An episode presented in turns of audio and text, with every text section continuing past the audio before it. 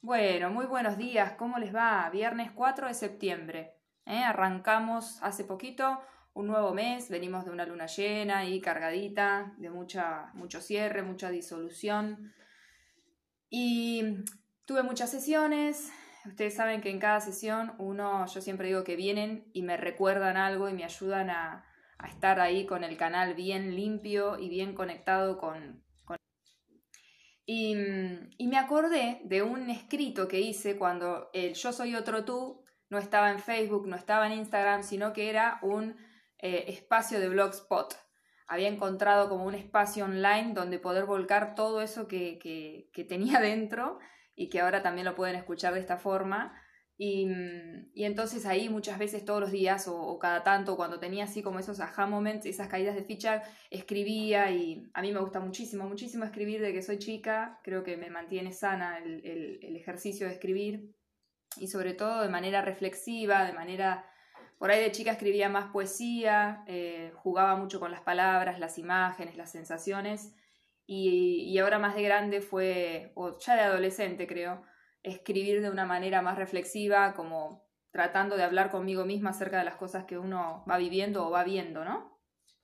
Me acordé de un escrito que se llama Deja un espacio en blanco y por eso, como esta semana se movió mucho en distintas sesiones este tema, que me parece que nos ayuda muchísimo, sobre todo en momentos como este, eh, este es un podcast de esos que, que nos permiten eh, escucharlo en cualquier momento y siempre nos van a servir, porque mm, no porque lo grabe yo, para nada, porque es universal y, es algo que aplica siempre en todas las situaciones.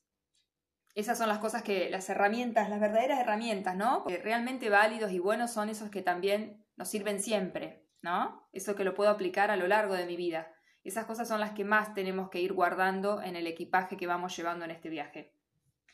Les voy a contar primero lo que fue surgiendo en sesión y después les voy a leer este texto que escribí en el 2017 un 4, pero de mayo. Em, ya serían eh, eh, tres años atrás, ¿no? Más o menos, 18, 19, 20, sí. Bueno, ¿qué pasó en sesión? En distintas sesiones, eh, tanto de bio como de tarot consciente, surgió mucho esto de, em, salían muchos arcanos también hablando de esto, ¿no? De que, de dejar un espacio en blanco, digo yo. ¿A qué me refiero cuando hablo de esto? Nosotros muchas veces en la vida, eh, en el corre-corre, sobre todo porque hemos ido volcándonos hacia una vida más acelerada, eh, más sobrecargada de información. Antes era como que había más eh, escasez de recursos o de acceso a los recursos más bien. Era como que nuestra capacidad de llegar a los recursos o de llegar a la información era muchísimo más acotada. De repente con determinados cambios así colectivos, hubo como un boom, una apertura muy grande a darnos a conocer a nosotros, a dar a conocer lo que hacemos, también a, recibir muchísima información de todo lo que sucede en el mundo, cuando antes quizás uno por casualidad sabía lo que pasaba en el pueblo de al lado eh, o en su propio país, pero ahora ya es como que tenemos información de cualquier lugar del mundo las 24 horas, los 7 días de la semana, los 365 días del año. Y es tanta la información y además no solo eso, sino que no tenemos una información, sino que tenemos un montón de miradas con una carga política acerca de los hechos de cada suceso que ocurre en, el planeta, ¿no? Y, de diferentes áreas. Y bueno, es como una inundación, ¿no? Es como que de repente había un dique, se rompió y, vino toda la información. Que si nosotros em, somos capaces de aprender a gestionar eso, que obviamente lleva un tiempo y venimos trabajando eso, creo, a nivel humanidad, logramos eh, ordenar esa información para que de verdad sea de utilidad, para que no sea una información que lo único que hace es llenarme, pero no me informa. Entonces, lo interesante es eso, ¿no? De toda la información, que es lo que, si yo sé que tengo acceso a todo, eh, lo que nos agarra al principio, yo digo, es como un síndrome de abstinencia, de que estuvimos mucha escasez, entonces de repente es como, nada, me morí de hambre, me quiero comer todo, pero después eso me cae muy mal.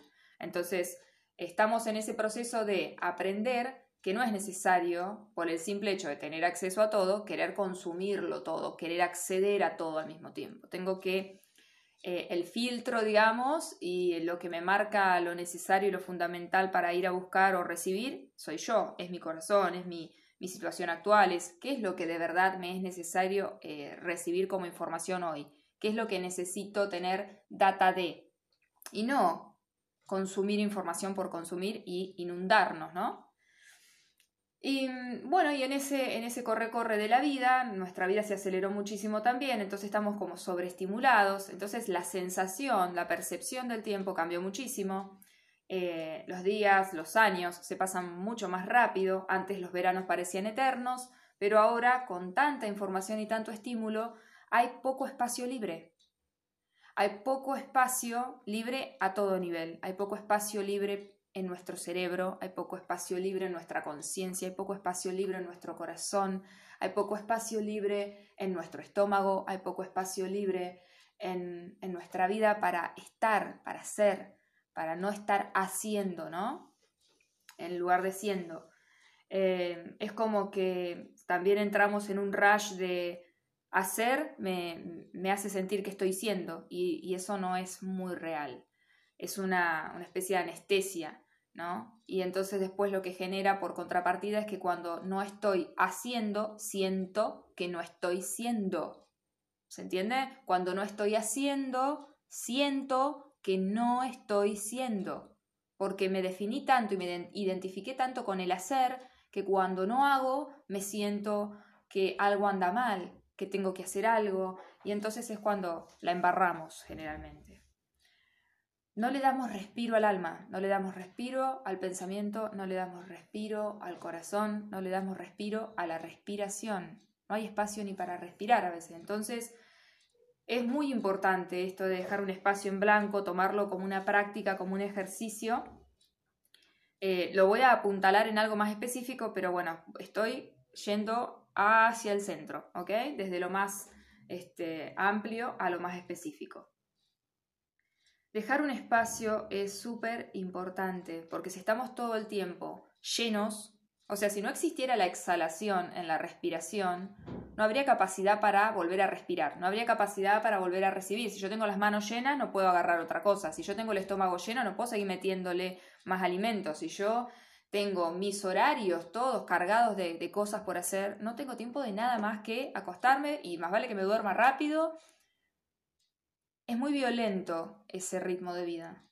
Esa es la violencia más eh, silenciosa que vivimos, podría decir. Pero es una de las cuales, ¿qué pasa? No nos deja estar presentes. Cuanto más me desconecto del ser, en el hacer, o en el llenar, o en el agarrarlo todo, abrazar todo y recibirlo todo ya, y ser un pulpo, ¿qué pasa? Y no tengo tiempo para hacer, no tengo tiempo para respirar, no tengo tiempo para estar presente. La respiración es la que nos trae al presente. Yo siempre digo, y esto porque, bueno, soy profe de yoga también, que es la respiración la que le marca el ritmo a la mente y no al revés. Esto quiere decir que a través de nuestra respiración nosotros podemos calmar nuestra mente. Es muy difícil, practíquenlo, pensar aceleradamente y respirar tranquilo. Casi como que no, no, porque una cosa está, va de la mano con la otra. Entonces, es más difícil tratar de gestionar el ritmo de la mente, pero es mucho más fácil tratar de gestionar el ritmo de la respiración, con el simple hecho de volver al presente, ponerme consciente, sentir mi respiración, marcarme tiempos, tomo, retengo, acuérdense que si tienen presión alta no retengan y suelto. Si desde lo más básico del ser humano, que es el respirar, hay un tiempo para tomar y un tiempo para soltar, eso es necesario que exista en toda nuestra vida.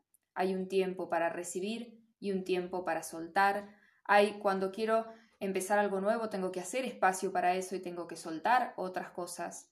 No puedo tenerlo todo al mismo tiempo. Sí puedo vivirlo todo y disfrutarlo todo. Eh, no es que no, pero no todo al mismo tiempo, porque soy un ser humano que estoy en un cuerpo físico viviendo la experiencia de lo limitado, de lo condicionado, a través de la materia, y por lo tanto tengo una boca, tengo dos oídos, tengo dos ojos, tengo dos brazos, tengo dos manos, tengo un cuerpo. Entonces, si tengo dos manos es porque con eso es suficiente para tomar lo que necesito tomar. Y de hecho, cuando hacemos ejercicios en yoga decimos que tomamos con la izquierda y damos con la derecha. ¿Mm? Entonces, recibir y dar. dar y recibir. Tenemos dos orificios nasales. Inspiro y suelto. Es fundamental hablar en una proporción y escuchar en el doble de la proporción de la que hablo. Por eso tengo dos oídos y una boca. Y creo que hasta nuestro cuerpo nos está marcando ciertos parámetros que nos ayudan a dejar este espacio en blanco. Entonces, pensémoslo, pensémoslo, porque la calidad de vida cambia muchísimo, porque cuando yo eh, entro en un rush, en una aceleración, donde lo único que hago es que en mi día quiero llenar los espacios para no sentir, para no estar y para no ver lo que tengo que ver, para no sentir lo que tengo que sentir, para lo que toca, ¿no? Para, para no estar presente. Bueno, em, hay algo que mirar ahí, a ver qué está pasando. No hay algo que esté mal o algo que esté bien, para nada, no estoy apuntando a eso, sino que prestemos atención a cómo nos ausentamos de nuestra vida y después cuando volvemos a estar presentes nos encontramos con un montón de quilombos, un montón de problemas que no sé quién los hizo. Los hizo nuestro inconsciente que como nos fuimos, no estuvimos presentes, tomó el volante, porque vivimos ausentes en realidad, por eso siempre tiene el volante el inconsciente, cuanto más presentes aprendamos a estar, menos va a tener el volante nuestro inconsciente y más vamos a poder tomar el volante de nuestra vida. Pero en esa inconsciencia y en esa ausencia ¿eh? Es que eh, empiezan a repetirse viejos recursos, viejos mecanismos, viejas reacciones que no, no nos dejan crear nuevas respuestas a lo que sucede, entonces seguimos siendo parte del problema, por decir así, ¿verdad? Y ahora me acuerdo también de otro, ah, un texto que escuché ayer que se los voy a leer también porque me parece que va a tono con esto, ¿no? De que cuando yo me ausento y empiezo a excusarme, pero la verdad es que uno es el, el que termina generando desde su ausencia lo que está sucediendo en la vida de uno. Y esto no es ni un reto, ni una advertencia de nada, es simplemente una reflexión para que nos demos cuenta también que si esto realmente es así, también en nosotros está la solución, también en nosotros es que eh, está la respuesta para poder ir cambiando de a poco eso y también lo tenemos que hacer de manera amorosa porque el camino se tiene que sentir como la meta, dice mi astral, y es cierto que si estoy acostumbrado o con ciertos hábitos que no son los mejores y estoy dándome cuenta que no son los mejores, el, querer llevarme de un día para el otro, de gatear a caminar, es como muy violento también. Entonces tratemos de dejar a un lado los, las formas violentas de acompañarnos en la vida, de experimentar la vida, y tratemos de ser más amorosos, de comprender de que, bueno, si vengo con toda la vida hábitos que no son los mejores, los vengo viendo, pero no, no vengo pudiendo tomar responsabilidad de eso, que es responder a eso y decir, bueno, voy a empezar a cambiar un poco, de a poco, un poquito cada día. Eh, va a haber días que me voy a olvidar, eso hasta que se instaure una nueva forma de vivir. Pero les digo que después pasa casi que ni nos damos cuenta cuando sucedió. ¿Eh? Es simplemente tener esa voluntad, eso es lo que se nos pide, ¿no? Un poco de voluntad para realmente ser mejores con nosotros mismos, nada más ni nada menos que eso, ¿no? Y eso nos permite ser mejores en nuestros vínculos, en, nuestros, eh, en las actividades y todo lo que compartimos con, el resto del mundo. En una de las sesiones, les voy a dar un ejemplo concreto, en dos sesiones me pasó, que eh, sale esta carta de, que, habla un poco de que en ese rush nos perdemos y nos terminamos mirando el ombligo. ¿Y qué pasa cuando nos terminamos mirando el ombligo? No, no les voy a decir lo trillado, que somos egoístas, no, no nos perdemos de todo lo que está pasando alrededor. Nos perdemos la vida. Y al perdernos la vida, también nos perdemos todo lo que la vida nos está queriendo dar para resolver, ayudar, para colaborar con nosotros. Hay una carta en la que yo siempre les digo, levanten la mirada y amplíen el horizonte, porque la vida está poniendo adelante, adelante tuyo, un montón de recursos que no estás viendo porque en ese rush en el que te perdiste, te hipnotizaste y te dormiste, te quedaste mirándote el ombligo y en tu ombligo no están todas las respuestas.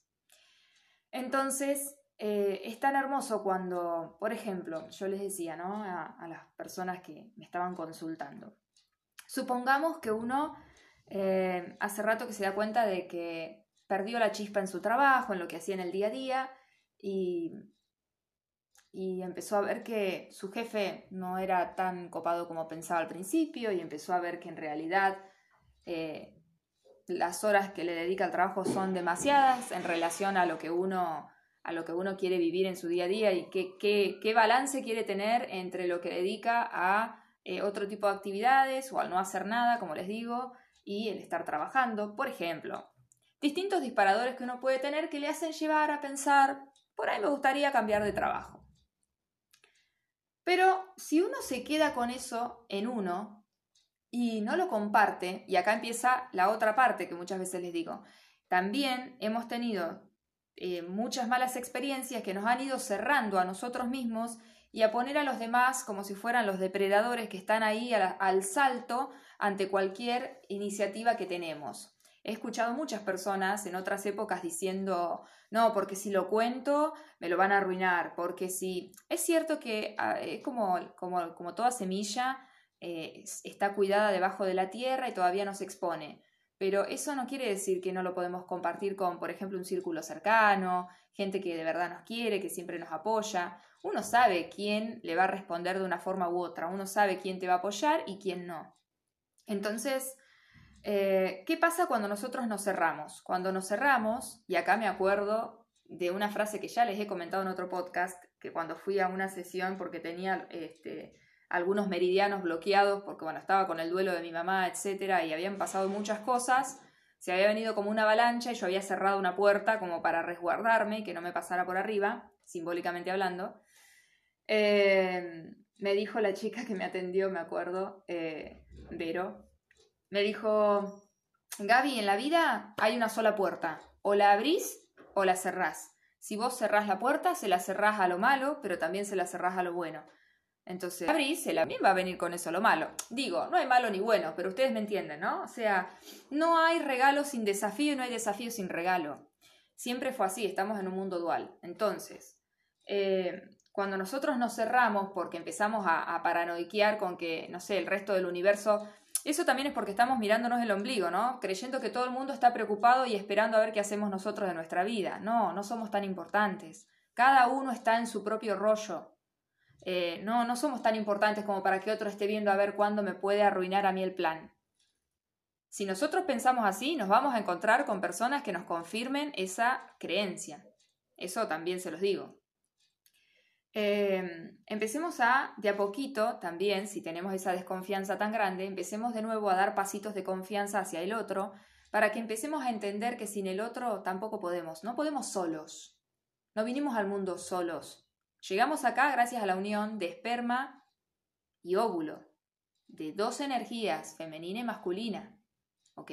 Se necesitaron dos personas, o al menos, sí, dos personas, porque por más que sea una, inseminación, bueno, y en ese caso necesitamos más personas también que colaboren con el proceso, necesitamos de dos partes para gestarnos. Después necesitamos de mamá para que nos cuidara durante toda la gestación, para que nosotros estuviéramos protegidos mientras desarrollábamos todo esto que somos hoy. No vinimos solos. Esa frase de que venimos solos y nos vamos solos no es verdad. Reflexionen sobre las, sobre las frases que nos calzan bien para justificar nuestra situación o nuestra mirada al mundo, pero que no son reales.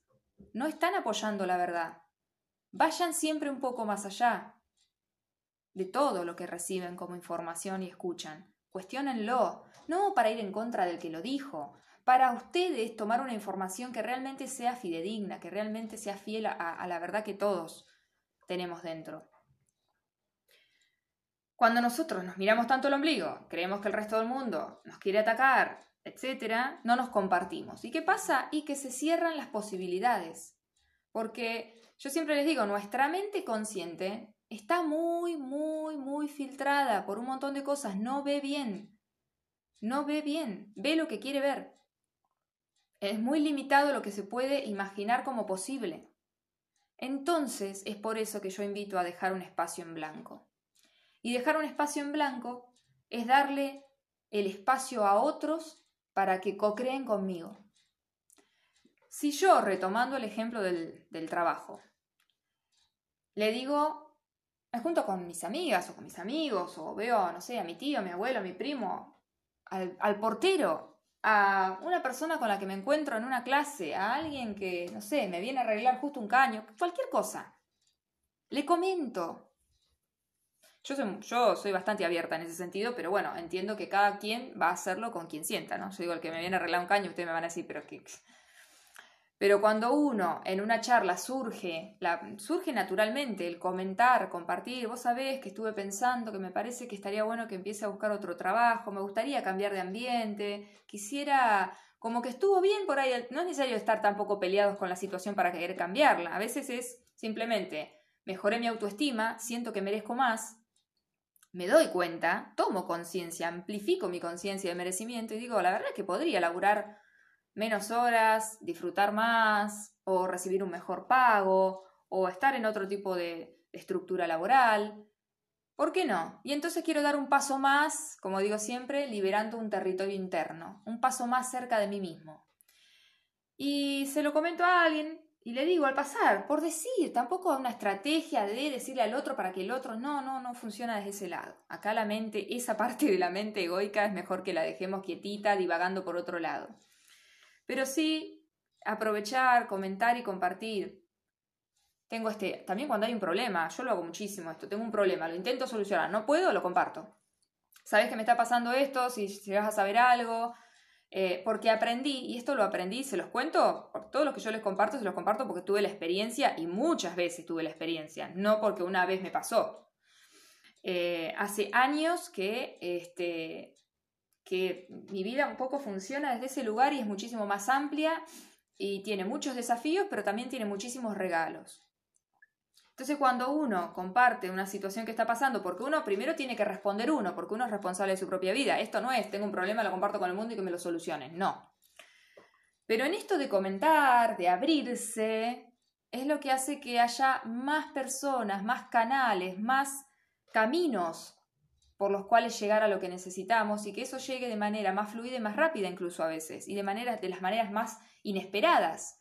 Si yo asumo la realidad de que no están todas las soluciones en mi parte consciente y chiquitita y pequeña que cree que puede descubrir cuál es la mejor solución, si asumo que quizás la mejor solución desde esa parte mía consciente no la estoy viendo y dejo una parte para que se pueda meter la vida, digo yo, dejemos una parte para que la vida se cuele, entonces es así que eh, la vida se va a colar, se los puedo asegurar. Y les va a mostrar cuán fácil a veces son las cosas que nosotros, por nuestras creencias, nos decimos que son imposibles. Entonces, cuidado con lo que decimos, con lo que nos decimos. Y cuidado con esto de creerse que nosotros podemos controlarlo todo, que las soluciones están en nosotros sí o sí todas, y sí están, pero eh, generalmente están en la parte inconsciente, no en la parte que se cree que sabe que está despierta, mentira. Somos un 5% consciente, un 95% inconsciente. Vemos muy poco de lo que está alrededor disponible para nosotros. Y según cómo vibramos y el lente que tenemos, muchas cosas pasan por los costados y no las vemos. Entonces, cuando empezamos a practicar esto, nos empezamos a dar cuenta de que, por ejemplo, si yo hago este comentario y justo se lo comento a un amigo, y mi amigo justo, no sé, a los días, a la semana, ve algo que justo tiene que ver con lo que yo le estaba planteando, se acuerda de mí y entonces se acuerda en la charla, entonces me lo comparte. O quizás justo esa persona se cruza con otra que le comenta y esta sincro esto es abrirse a la sincronía. La sincronía es posible si nosotros estamos receptivos. Si nosotros nos cerramos como una ostra, no hay, no, no hay sincronía posible que entre en nuestra vida, porque va a estar ahí, pero no va a poder llegar a nosotros, no la vamos a poder usar, aprovechar. Entonces somos parte de esa sincronía, es activo, no es pasivo. Esto de, ay, visualiza y pídele al universo y el universo, no, no, estas cosas chicos no, acá, o sea, yo no les voy a hablar desde ese lugar porque no creo en eso, no creo en la ley de atracción, creo en la ley de manifestación, creo en la ley de resonancia, creo que hay energía y que uno sintoniza. Somos como una radio, somos como un dial y según en el dial en el que nos ponemos sintonizamos con algunas cosas y otras nos pasan por los costados. No es que no existen, no es que no son posibles para nosotros, es que nosotros todavía no estamos siendo posible para eso que es posible. Nosotros somos el que, los que nos tenemos que ajustar, porque la disonancia está en nosotros, no en lo que queremos. No está mal querer ciertas cosas, simplemente es que nosotros, si sentimos que es imposible, es porque en algo en nosotros nos está eh, haciendo sentir que eso es así. Y eso no es verdad. Uno tiene que prepararse y desarrollarse y evolucionar para estar, para tener un cuenco suficiente para recibir eso, ¿no? Esto es así. Es como si yo quisiera meter eh, los muebles de una mansión en una casa de dos ambientes. Obviamente, hay que eh, o agrandamos el dos ambientes o mm, renunciamos a ciertas cosas y elegimos lo que queremos para ese dos ambientes. Pero una u otra tiene que ser, ¿ok? Hay que un ajuste que hacer.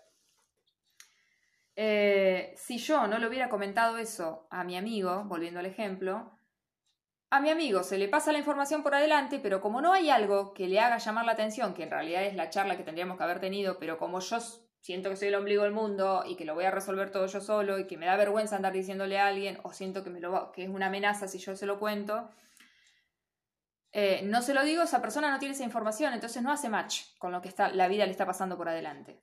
Entonces nunca me va a comentar nada porque ni siquiera sabe. ¿Eh? Lo más probable es que vea la oportunidad y diga, ah, pero él está contento en el trabajo, entonces ¿para qué le voy a decir? O sea, capaz que hasta lo piensa pero no lo ejecuta, ni nos dice nada. ¿Por qué? Y porque uno no le dijo que estaba interesado en eso. Entonces, hay que expresar, hay que verbalizar y hay que dejar de estar a la defensiva. Nos tenemos que permitir ayudarnos unos a otros. También otro tema que tiene el ser humano que le, gusta mucho ayudar al otro, pero recibir ayuda a muchos le cuesta. Le cuesta mucho a la gente recibir. Es como que le gusta mucho dar, pero recibir les cuesta. Y recibir es otra de las cosas que hay que trabajar. Aprender a recibir. Aprender a recibir. Tiene que estar en balance. Si no estoy siendo egoísta, porque si a mí me gusta mucho dar y no me gusta recibir o me cuesta, es porque no... Eh, fíjense cómo se los voy a poner para que les sea más fácil. No le estoy dejando al otro que también dé. Quiero ser yo nada más el que da. No dejo que el otro me dé. ¿Y eso qué les parece? Suena un poquito raro. Entonces, si nosotros nos abrimos a la vida, la vida viene a nosotros. Tenemos que dejarle un lugar, un espacio en blanco para que entre. Si lo ocupamos todo, si todo lo queremos resolver nosotros, obviamente esto no funciona. ¿Está?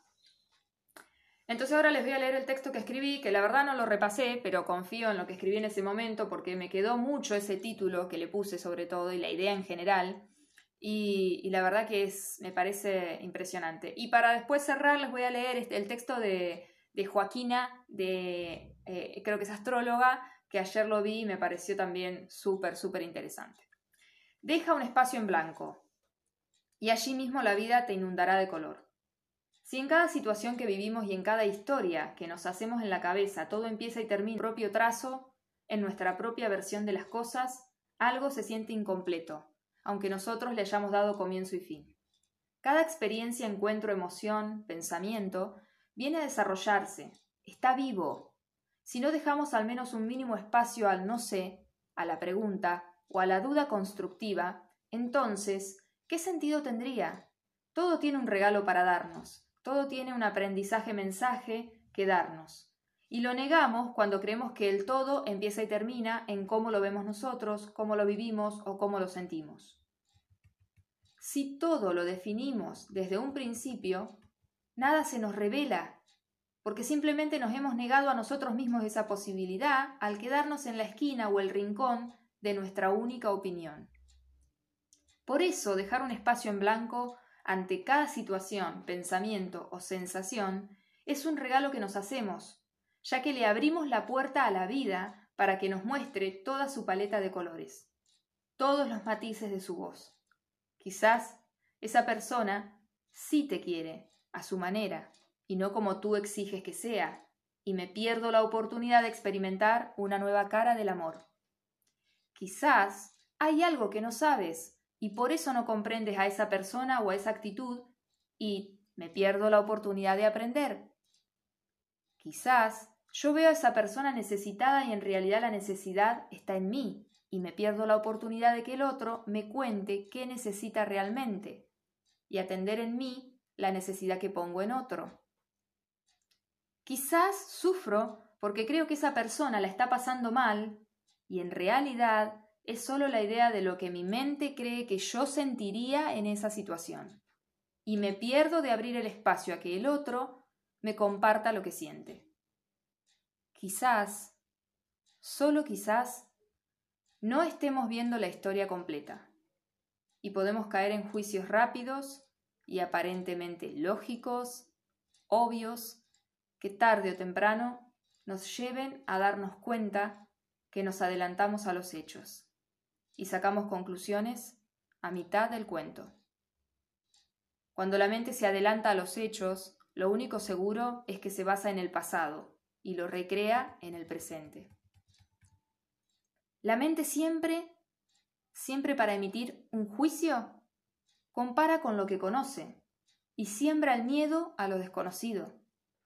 Si no estamos atentos con la intención de protegernos y advertirnos, puede limitarnos. Con esa intención de protegernos y advertirnos, puede limitarnos. En realidad ella nunca nos quiere decir, no hagas, no digas, no sientas. Solo nos dice, hazlo, dilo, vívelo, siéntelo, teniendo presente esto que te informo.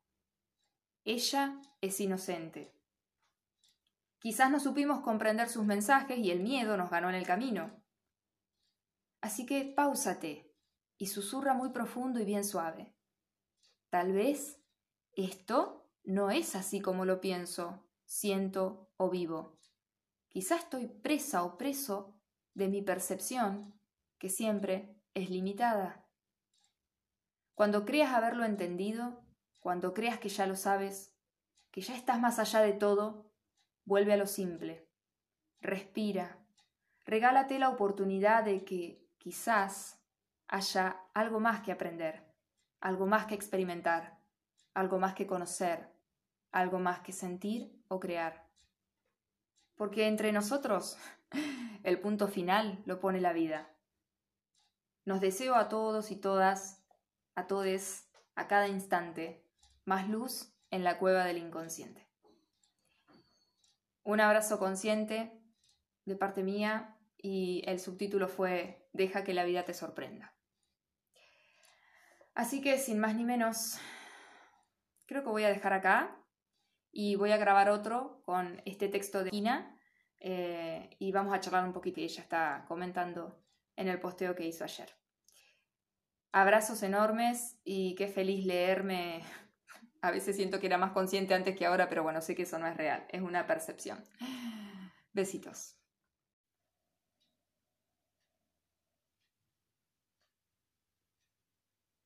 Bueno, acá estoy. ¿Cómo les va? Buenas tardes. Estaba silenciando notificaciones por las dudas.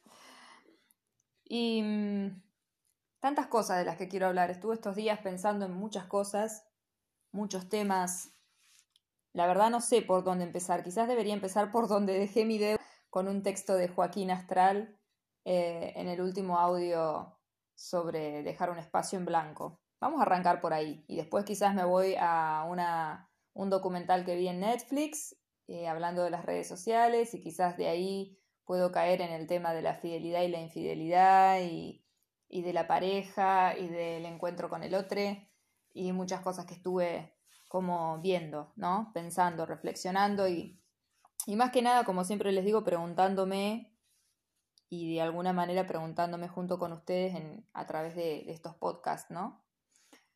Eh, quizás al final de, todo el delirio que voy a desplegar ahora encuentre un punto en común con todos estos temas. Intuyo que sí. Así que les voy a leer.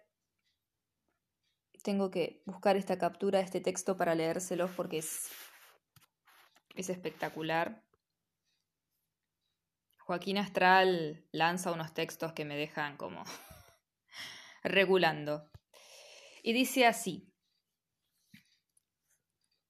Cuando entro en el loop de la chique, me acomodo por acá, por allá, entiendo, justifico, sobreentiendo, me sobreadapto. Obedecí a lo que creía que estaba bien y me subí al tren del deber, de la rutina, el tren donde las piezas encajan, pero no se cuestionan el ser. Pero eso sí, funcionan. Y en ese engranaje de función me voy acomodando cada vez más, creyendo que es una elección y no una rutina, creyendo que es lo que pasa siempre y no cuestionando el por qué pasa siempre. En el achique me acostumbro a la profecía autocumplida. ¿Viste? Te dije que esto iba a pasar y lo que no me daba cuenta es que estaba haciendo todo para que pase, o para que no pase, mejor dicho. siendo el deber y la funcionalidad mi propio boicot. En ese momento, bueno, ella hizo esta publicación porque el Sol estaba en Virgo, que aún lo está, y la Luna estaba entrando en Aries, que ya no lo está. Eh, esto fue justo después de la Luna llena en Pisces. Y dice acá, ¿no? Un empujón de realidad y de fuerza que me dice que los sueños se cumplen. Despertate y elegí, que para soñar está la vida y para empezar está el hoy.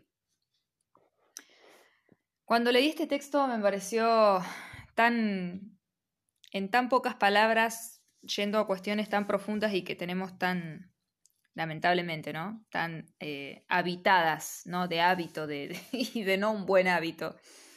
Esto de la chique, de acomodarse, de empezar a, a justificar lo que por dentro suena como disonante, pero que afuera parece que encaja perfecto.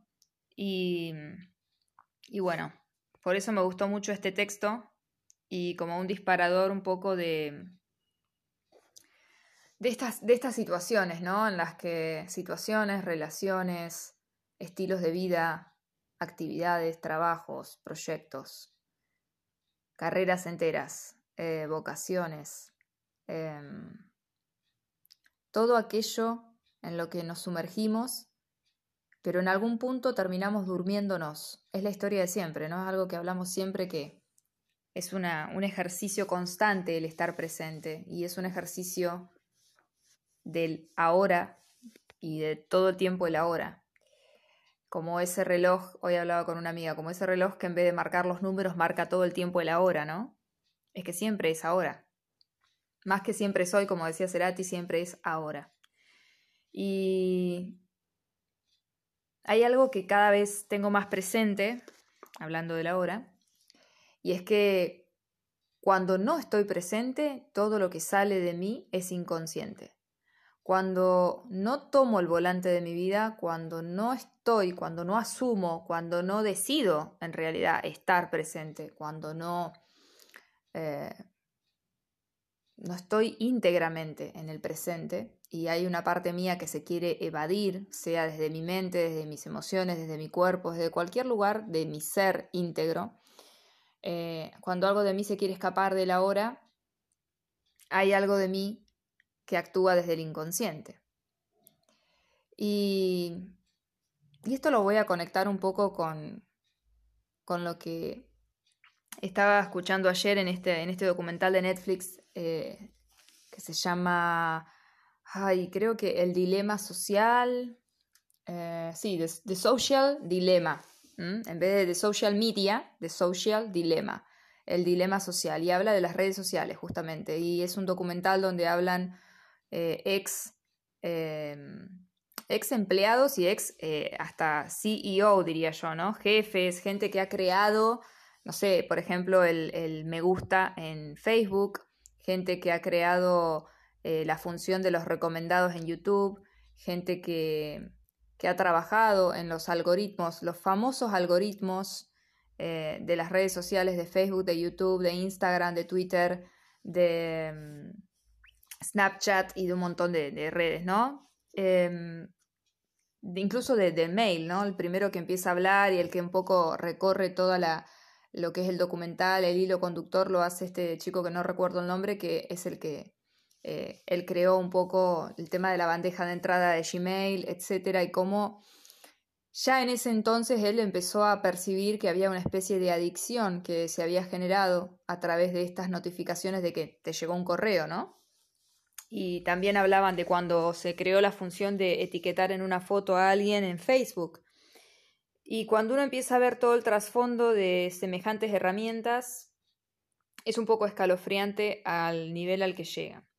Se los recomiendo, no se los quiero spoilear, pero sí, como toda herramienta tan... Eh, son esas herramientas tecnológicas que nos dan saltos cuánticos a nivel, eh, a nivel social, ¿no? a nivel de comunidad, a nivel de colectivo, porque nos permiten a un, aparente costo muy bajo, eh, conectar con todo el mundo, conectar con cualquier persona, hacer videollamadas, compartir lo que hacemos, pero realmente hay, hay otro lado de la moneda, como dicen, otra cara de la moneda, hay una sombra, que es la parte inconsciente de esto, y es que el consciente pasa siempre eso, ¿no? El consciente quiere crear algo desde, desde su idea idealista, podríamos decir, ¿no? Desde su idealización de, de la vida, de lo lindo, de, de, un mundo mejor, pero hay una sombra siempre por que hay que trabajar, digamos, ¿no? Para que eso realmente tenga sustento.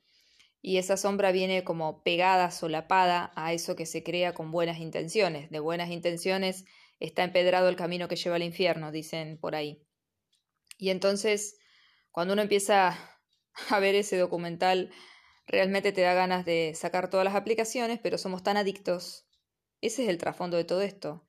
El nivel de adicción que hay en el ser humano, em, que siempre está latente. Yo creo que todo está latente en el ser humano y depende la historia de cada quien y lo que cada ser haya elegido venir a, tomar conciencia, a trabajar, a recordar, como digo siempre también va a depender lo que se despierta a nivel inconsciente, pero a nivel colectivo, eh, de alguna manera, quienes han creado esta herramienta impresionante em, están manejando niveles de manipulación por comprender también, porque son personas que comprenden cómo funciona la psiquis humana y nosotros que deberíamos, ojalá podríamos conocernos un poco más, conocer cómo funcionamos, Sabemos muchas cosas, pero no sabemos ni cómo funcionamos nosotros, ni cómo funciona nuestra mente. Pero hay quienes saben y se aprovechan de eso. La información es poder, la educación es poder y nuestra ignorancia eh, es peligrosa cuando hay otros que no ignoran lo que nosotros ignoramos, porque podemos ser manipulados de una manera tan obvia y a la vez sutil, por no saberlo, que que la verdad que da miedo porque ustedes van a ver en, ese documental consecuencias que uno jamás pensaría que puede tener el hecho de que uno no pueda dejar de agarrar un celular, no pueda dejar de ver si suena el celular con una notificación de alguna aplicación. Aparentemente al principio parece una especie de, bueno, estamos en una sociedad un poco enferma, un poco adicta, pero las consecuencias son digamos que un poco que dan miedo. Y creo que, que, sí hay que prestar atención a esto, que sí hay que empezar a, a pensar un poco qué está pasando con esto, más en este momento donde, bueno, con la pandemia incluso esto se, esto de la conectividad, por un lado ha sido una salvación para el tema de la conexión, seguir por lo menos conectados a nivel virtual, pero por otro lado eh, está dándole aún mayor lugar a, este, a esta especie de tejido extraño mm, donde el colectivo puede ser manipulado y donde países enteros pueden ser manipulados de formas que uno ni siquiera se puede dar cuenta. Algo de lo que se hablaba ahí me hacía pensar que si esta herramienta se volvió tan peligrosa para nosotros es porque también, hablando de lo que les hablaba hace un ratito, de cuando nos queremos escapar de la realidad, cuando algo, una parte mía, aunque sea ínfima, no quiere estar presente, quiere huir de lo que está sucediendo, de alguna manera hay algo inconsciente que sale a pantalla. Y, en este caso lo que está saliendo a pantalla es el inconsciente colectivo, que tiene la fuerza multiplicada de, o sea, de inconsciente personal ya es fuerte, imagínense el colectivo, ¿no? Nuestro inconsciente individual responde y depende de alguna manera de nuestro, está influenciado por el inconsciente familiar y el, del clan, digamos, y ese inconsciente por el inconsciente colectivo, ¿no? Del país, de, la, de la raza, del ser humano en sí, ¿no? Y, y yo pensaba que todo esto que, sucede con las redes sociales, que son una excelente herramienta, un, gran avance para el ser humano, para estar conectado, para acceder a la información, mm, también por otro lado tiene eh, los enormes riesgos de que cuando nosotros accedemos a este tipo de herramientas sin tener una previa preparación para gestionarlas, y nos lanzamos a recibirla sin conciencia, sin capacidad, sin cuenco, digamos, suficiente como para recibir semejante eh, herramienta que se puede convertir en un arma y que de hecho ya está siendo utilizada como un arma por, por distintos sectores que les conviene y, que, y que tienen eh, la capacidad de ver esto y nosotros no lo hemos visto antes y ahora ya se está empezando a hablar, por suerte. Estoy tratando de no espoliar el documental, sino de hablar un poco del trasfondo de lo que a mí me, me generó, ¿no? Eh, pienso que em, no podemos tampoco descansar en, esta responsabilidad en las redes sociales, aunque sí en quienes a conciencia utilizaron de manera eh, intencional la manipulación, porque ahí, van a ver este, en ese documental que les explica muy bien que hay cuestiones que sí son de responsabilidad social de quienes crearon estas herramientas porque sí las están utilizando a conciencia de manera poco ética y generando cosas espantosas de verdad. Pero por la parte nuestra, porque siempre hay que empezar por casa, creo que mm, tiene que ver con que también es una gran herramienta de distracción.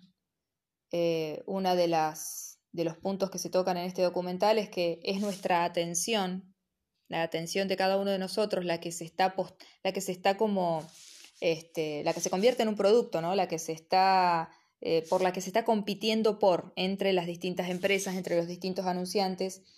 Eh, lo que se hace es eso, es estar todo el tiempo compitiendo por captar nuestra atención, por mantener, eh, mantenernos pegados a la pantalla cada vez más. Entonces, lo que por muchos de infinitas maneras se vuelve algo mágico, súper este, colaborativo, nos, este, nos da muchos atajos para llegar más lejos juntos a, a, mejores cosas, nos brinda muchas soluciones, nos brinda mucho acceso a mucha información, etcétera, etcétera, etcétera. Por otro lado, nos tiene tipo esclavos, nos tiene tipo zombies y nos tienen hipnotizados eh, porque están tocando partes de nuestro cerebro donde se activa esta cuestión así como adictiva y de alguna manera incluso están eh, interviniendo en nuestros propios comportamientos, porque quien sabe manejar el inconsciente tiene esa capacidad. Cuando trabajamos en biodecodificación, trabajamos con el inconsciente, eh, vamos a liberar programas, vamos a, a revivir situaciones para liberar emociones que quedaron estancadas y atrapadas por considerarse políticamente incorrectas pero toda persona que trabaja con bio conoce también que cuando se hace un, cuando se libera un programa es muy importante sembrar uno más eh, acorde, más coherente con la realidad de la persona, un, un, programa sano, ¿no? Esto es como saco un código y tengo que poner otro código, porque donde yo dejo el vacío se vuelve, se vuelve a llenar con lo mismo. Entonces, cuando trabajamos con el inconsciente, piénsenlo como una computadora también, ¿no? De alguna manera, somos como un sistema y, y todo lo que, eh, todo espacio que liberamos tiene que ser completado con algo porque si no se vuelve a completar con más de lo mismo. Ahora, las personas que, ingenieros, técnicos, gente que conoce de marketing, que conoce de la psicología humana, que conoce de cómo estimular y cómo eh, de alguna manera influenciar el comportamiento del ser humano de manera inconsciente, porque sabe llegar a, esos, a esas zonas inconscientes y instalar de alguna manera ciertos programas. Eh, bueno, la verdad que evidentemente, así como algunos lo usamos para sanar, otros lo están utilizando ese conocimiento para manipular masas al mejor postor, ¿no? Entonces, eh, todo siempre por una especie de, digo yo, ¿no? De, se genera como un sistema de mucha, ¿cómo decir? Eh, me sale la palabra. Mm,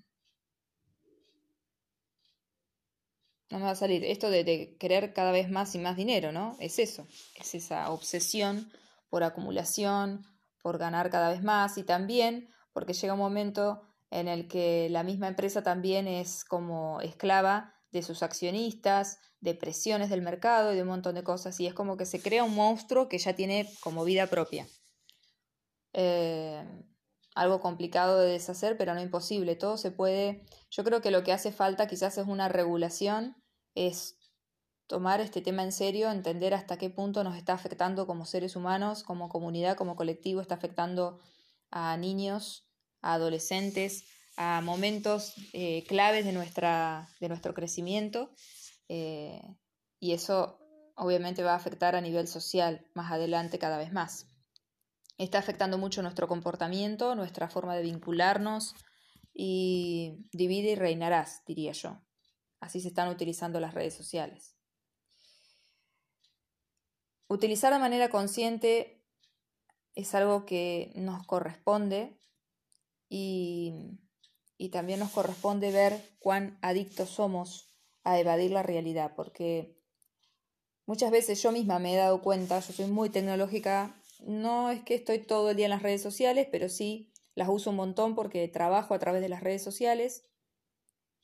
Eh, agradezco mucho que existan porque a mí me permite difundir un montón y compartir tanta información que ustedes saben que yo siempre tengo encima como dándome vueltas y que siento la necesidad o, el deseo más bien, ¿no? De compartirlas y, y de y difundirlas. Eh, pero ese precio aparentemente barato, aparentemente bajo que uno cree que está pagando es porque no está viendo qué otras, qué otras cosas nos está costando, ¿no? En qué otras cosas estamos pagando un precio. Y estamos pagando un precio en calidad de vida, estamos pagando un precio en cuanto a nuestra capacidad para relacionarnos de manera sana. Em, hay como cada vez mayor tendencia, porque también quienes, quienes crean estos programas, quienes crean estos algoritmos y quienes crean el formato mismo de las redes sociales, tienen la capacidad y saben muy bien lo que están haciendo y por qué lo están haciendo y para qué, para mantenernos de alguna forma ahí como pegados a la pantalla. Esto eh, que nos afecta tanto si uno empieza a tomar conciencia a nivel individual y a hacerse cargo también ¿no? de, de, cómo uno maneja, hasta qué nivel uno maneja o cree que elige lo que está haciendo con cada red social, cuando ve una red social, cuando entra, para qué entra. Esto de que uno entra a ver una cosa en Instagram o en Facebook y, cuando quiere acordarse le pasaron 20, 30 o minutos o una hora o dos horas y no sabe ni, ni a qué iba, que, ni a qué había entrado a la, a la aplicación y cuando quiso acordar se quedó pegado a la pantalla, como, como, un, como un bobo, ¿no? Como estamos imbecilizados, no sé, como hipnotizados.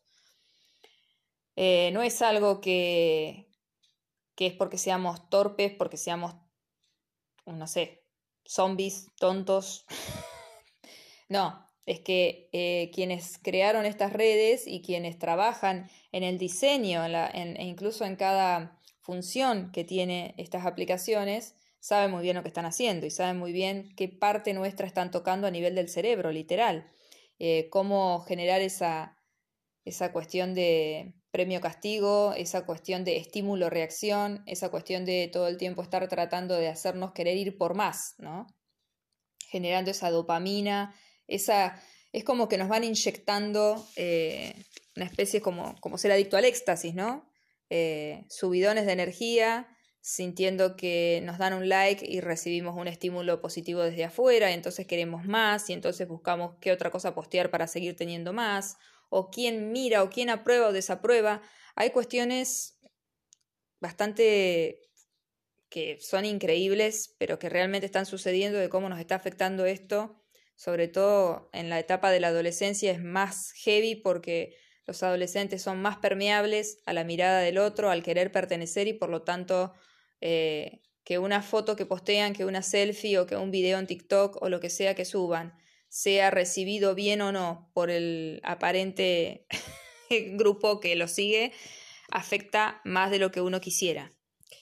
Eh, yo creo que detrás de, todo esto que parece muy ingenuo, inocente y superficial, en realidad se están moviendo cosas muy de trasfondo inconsciente que son heavy, heavy de, que nos pueden afectar a un nivel de, emocional y hasta llegar a cuestiones de suicidio, cuestiones de querer hacerse una operación estética porque, no sé, porque, como decían por ahí en el documental, eh, una foto mía con, con, filtro se ve mucho mejor que una foto mía natural, entonces quiero hacerme una operación para verme como con el filtro. Es, es, llega a niveles que parecen de locos, pero bueno, ese nivel de locura es el que tenemos a nivel inconsciente también. Es para pensárselo lo que está pasando. Em, si toca hablar a nivel personal, tengo que pensar que muchas veces, eh, digo, si, si no estoy con el celular o si suena el celular, puedo estar sin el celular, puedo salir a caminar sin el celular, puedo... Bueno, ahora estamos mucho en casa, pero la diferencia cuando uno está viviendo, cuando uno está compartiendo con otras personas, cuando uno está viviendo de verdad, es abismal a cuando uno está metido todo el día en creyendo que está conectado, porque hay una especie de como una ilusión óptica, ¿no? Va, en realidad no es óptica, pero una, ilusión cerebral de que estamos conectados con todos y pertenecemos a todos cuando nos metemos a las aplicaciones, sentimos que nos conectamos al mundo. Y si no estamos en las aplicaciones, hay una sensación de no pertenencia, y eso es algo del tallo cerebral. El pertenecer es algo muy fuerte, es un botón, por decir así, que existe en el inconsciente del ser humano, que quien lo sabe utilizar, lo sabe manipular, bueno, tiene un gran poder porque todos queremos pertenecer, todos sentimos esa cuestión así como muy ancestral y muy arcaica de que sentimos que si no pertenecemos estamos en peligro de muerte. Es algo que no es racional, es arco, es ancestral, es instintivo. Pertenecer, ser parte de la manada, ser parte del grupo, ser parte del colectivo, por eso en la adolescencia también en ese momento es tan importante.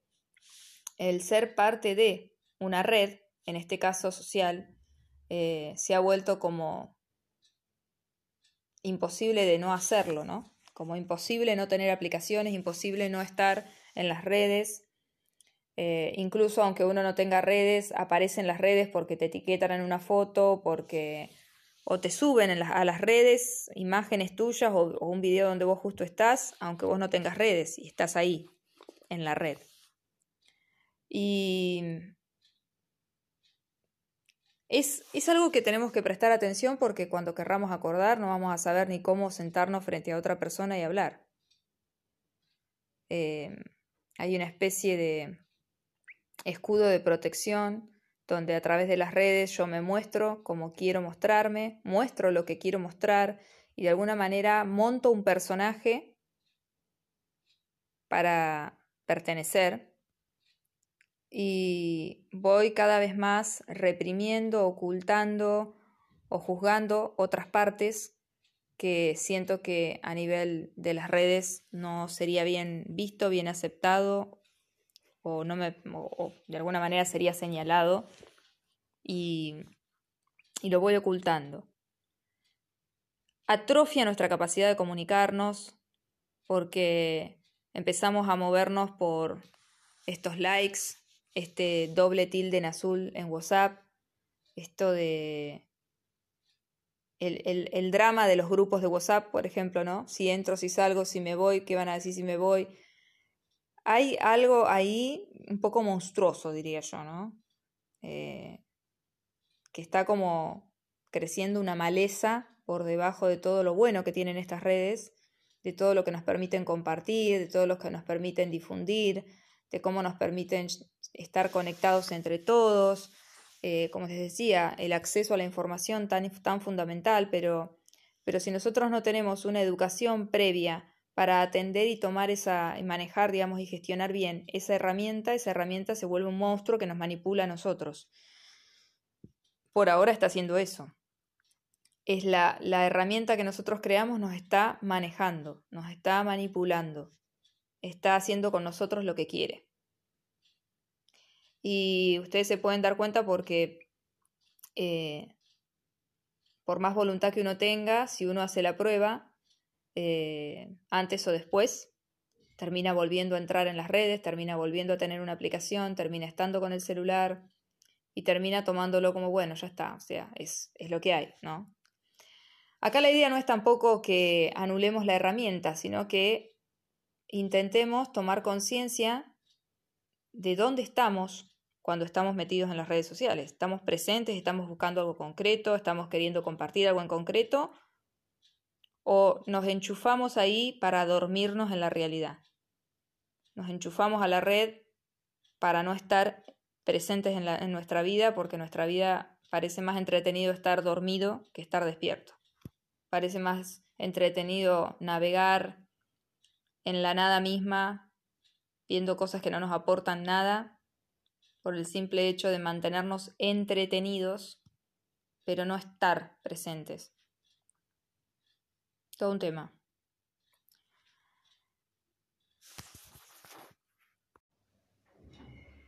Bueno, muy buenas tardes. Aquí estamos, sábado preprimavera, sábado 19 de septiembre. ¿eh? Dentro de poquito ya llega la primavera aquí al hemisferio sur y el otoño al hemisferio norte. Y hoy vengo a hacer un, ya que estamos cerrando el mes Virgo, el mes del signo de Virgo, de los cumpleañeros del signo de Virgo, que tiene que ver con la energía, y acá zafando de la astrología, sino hablando en general, es un mes en el que hay un movimiento de depuración, de, de realmente como tener un punto medio en el año y mirar para atrás y decir, bueno, ¿cómo estamos? Es como un alto en el camino en este viaje anual que nosotros establecemos desde, desde lo humano, ¿no? Que le ponemos un tiempo a las cosas, que, que le ponemos un, un, número a los días, que le ponemos una cantidad de días a los meses y una cantidad de meses al año, y definimos que un año tiene 12 meses, para los mayas eran 13. Bueno, ya sabemos, ¿no? El tiempo organizado desde lo humano, desde la concepción humana y desde distintas concepciones, obviamente.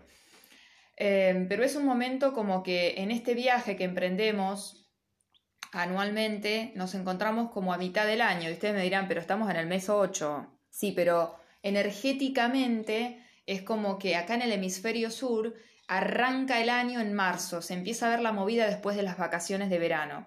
En el hemisferio norte, muchas veces lo he dicho en otros, en otros eh, podcasts, tenemos otra, otra energía quizás, pero de todos modos ellos van a entrar en el otoño que también tiene que ver con la energía de la depuración, de los árboles soltando las hojas, soltando la energía muerta para nutrirse y poder, se, va empezando a ir la savia, se va a ir hacia adentro, hacia adentro, hacia las raíces hasta llegar al invierno, concentrarse en las raíces para poder nuevo resurgir a través de la primavera y luego en el verano y brotar y, y lo que está pasando ahora en el hemisferio sur. Pero en ambos hemisferios estamos con una energía cuando, cuando estamos en el mes de septiembre de eh, una especie de alto en el camino donde estamos reviendo todo lo que fuimos transitando y, y, a la vez viendo cómo vamos a seguir el resto del viaje, ¿no? Entonces esto es como parar en la estación de servicio de la vida y decir, bueno, vamos a tomar agua, vamos a buscar algo para alimentarnos, vamos a ir al baño, a soltar desechos y un poco de este tema quiero hablar hoy.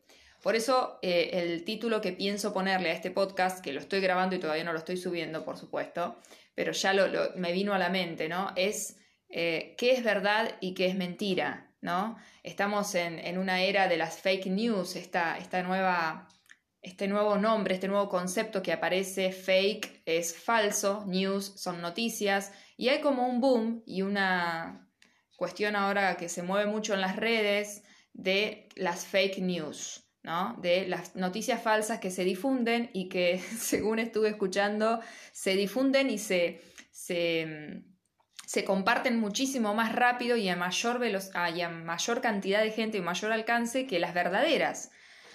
Mm, ¿Qué querrá decir eso, no? Está como para observarlo. Ustedes siempre piensen que yo les voy a hablar de lo, así como de lo macro, para mí está súper vinculado con lo micro. Todo es un holograma o una especie de, de réplica de lo que sucede a un nivel más íntimo y más eh, individual. Así que, de alguna forma, cuando llega al nivel colectivo, eso se amplifica y es como un boom, ¿no? Es como que crece desde lo individual, llega a más gente, a más gente, y llega un momento, como el, el mono número 100, decían los científicos, donde cuando alcanza una masa crítica, eso se expande a nivel colectivo total. Eh, entonces, al principio es una cosa que se va replicando de uno en uno y después cuando pasa determinada barrera de la parte del inconsciente individual familiar, alcanza al, inconsciente colectivo. Y se convierte en eh, una, cosa enterrada en lo profundo que luego es difícil de sacar a la luz y trascender porque se necesita trascenderlo a nivel colectivo también. Entonces es un laburo mucho más profundo a nivel de conciencia, ¿no? Para todos y todas y todes. ¿Por qué vengo a hablar hoy de este tema? Porque mm, eh, en este mes y en este momento donde estamos por entrar a octubre y lo que se va a empezar a mover es una energía que se mueve más hacia lo relacional, hacia lo hacia el, a ver dónde está el equilibrio, dónde está el balance. Eh, vamos a ir a buscar balance y equilibrio después de pasar por este mes de Virgo que tiene que ver con primero ver dónde estamos parados, ¿no? Es este alto en el camino donde vemos, bueno, ¿qué pasa conmigo? ¿Dónde estoy? ¿Cómo está mi energía? ¿Cómo están mis recursos? ¿Qué está pasando en mis vínculos? Una vez que vemos cómo estamos nosotros y vemos el desbalance que hay o el desequilibrio que hay o dónde estamos eh, gestionando mal nuestros recursos, no estamos haciendo una gestión sana de nuestros recursos, de nuestra energía, eh, es ahí donde podemos empezar a tratar de buscar balance y eso tiene que ver con el signo de Libra. Em, no voy a hablar desde la astrología, sino más desde la biodecodificación y voy a hablar de los intestinos, porque hablando de nuestro cuerpo podemos entender qué está pasando a nivel del colectivo también. En nuestro cuerpo hay diferentes órganos y diferentes partes, tejidos, huesos, ¿no? Hay distintas, em, distintos elementos que componen nuestro cuerpo físico que hablan mucho y muy honestamente de qué está pasando a nivel simbólico. Entonces, eh, vengo escuchando muchas noticias, muchas, muchos mensajes recibiendo también de temas de intestino, temas de hígado, temas de digestión, temas de, incluso ah, escuché una canalizadora hablando también de, de cómo nuestro, nuestro aparato digestivo se siente como si nos estuviéramos comiendo un asado todos los días y acá habla una no carnívora, digamos, porque yo no como carne roja, sí como muy poquitito de, carnes blancas. Eh, pero bueno, quienes comen asado sabrán y sé que es pesado, ¿eh? la carne roja es la más difícil de digerir para nuestro cuerpo, la que más trabajo le lleva al aparato digestivo eh, digerir justamente. Y el intestino tiene una función muy particular que tiene que ver con la absorción de los nutrientes y el soltar los desechos para que pasen a lo que es el colon, el intestino grueso, el colon, y se eliminen, ¿no?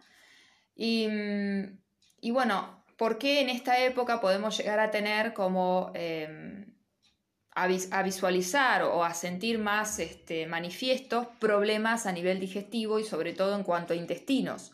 Porque estamos en un mes donde a nivel simbólico también estamos trabajando mucho de qué es lo que me sirve y qué es lo que tengo que dejar ir, qué es lo que me está nutriendo y qué es lo que me está haciendo eh, un, en realidad un, ¿cómo se dice? Como un peso, un peso muerto que tengo que soltar porque me está, me está, se me está convirtiendo en un bloqueo, en algo por donde se me va la energía en lugar de ganarla. Para poder terminar el viaje necesitamos hacer un alto en el camino y como resetearnos.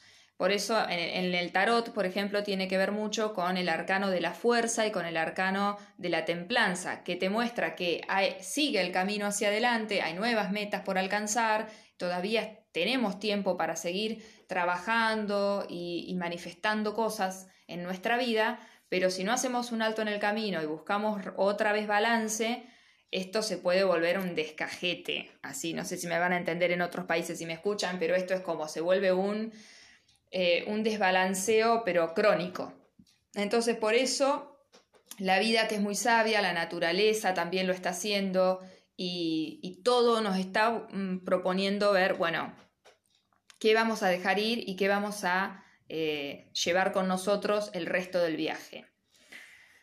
Nuestros intestinos, eh, hay algo que hay que entender, que nuestro, nuestro inconsciente funciona eh, hay una de las leyes, digamos, que rige el inconsciente que entiende lo real y lo simbólico como igual. ¿Qué quiere decir esto?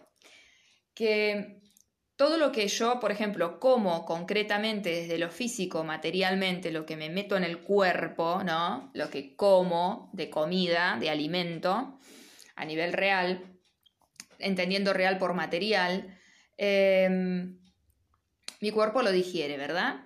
Pero muchas veces nos pasa que sentimos que nuestro cuerpo está como digiriendo algo como muy denso en relación a lo que comimos. Es que, pero me comí algo re livianito, ¿por qué me siento pesado? ¿Por qué siento que estoy como lleno todo el día?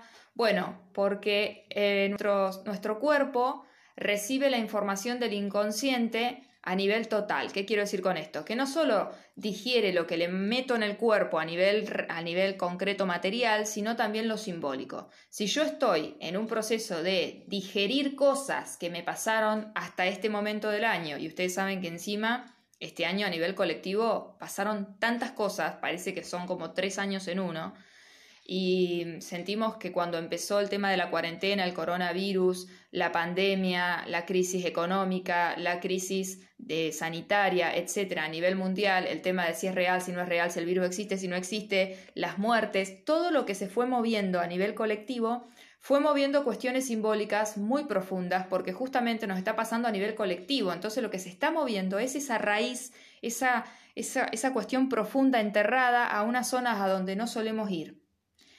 Entonces, se está moviendo no solo lo individual eh, y, el clan, sino que se está moviendo lo colectivo. Entonces, lo que siento y lo que tengo que digerir a nivel real del inconsciente, que para el inconsciente lo real es no solo lo material, sino también lo simbólico, todo se convierte en real, todo es real para el inconsciente. Lo que yo percibo eh, desde lo que realmente estoy comiendo a nivel material, como también desde lo que estoy comiendo a nivel simbólico. Ustedes vieron que, por ejemplo, en España se dice me comí, y acá lo decimos los argentinos, me comí un garrón o me comí un marrón. Esto es, estoy, me, me, me, estoy digiriendo una información que me es difícil de digerir, que me resulta enorme para mi capacidad emocional de gestionar ahora, y entonces el que se encarga de hacer el trabajo que el emocional no puede hacer es el cuerpo.